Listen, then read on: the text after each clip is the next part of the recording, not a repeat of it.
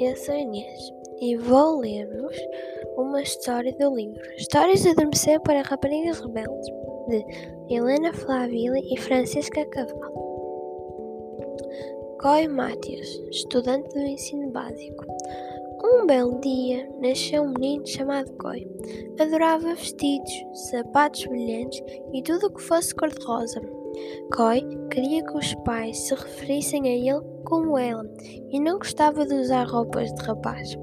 Os pais deixavam-no vestir o que ele quisesse.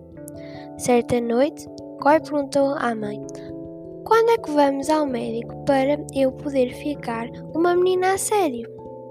O médico explicou: Habitualmente os rapazes sentem-se bem sendo rapazes e as raparigas sentem-se bem sendo raparigas, mas há alguns rapazes que se sentem raparigas e há algumas raparigas que se sentem rapazes.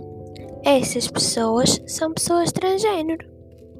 E Koi é uma menina transgênero.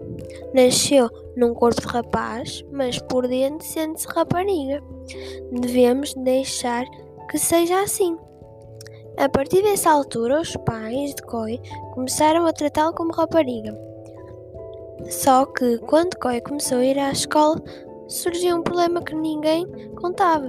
Koi vai utilizar a casa de banho dos rapazes ou então as das crianças com deficiência, disseram os professores. Mas eu não sou um rapaz, gritou Koi, e não tenho nenhuma deficiência, sou uma rapariga.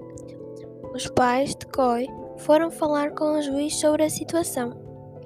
O juiz pensou e decidiu: Koi deve poder usar a casa de banho que quiser. Koi e os pais fizeram uma grande festa para celebrar. Comeram bolo cor-de-rosa e Koi pôs um vestido cor-de-rosa com brilhantes e uns lindos sapatos cor-de-rosa. Esta foi a história de hoje. Espero que tenham gostado. Aguardem pelas próximas histórias. Um beijinho e tchau. Sonhem mais alto.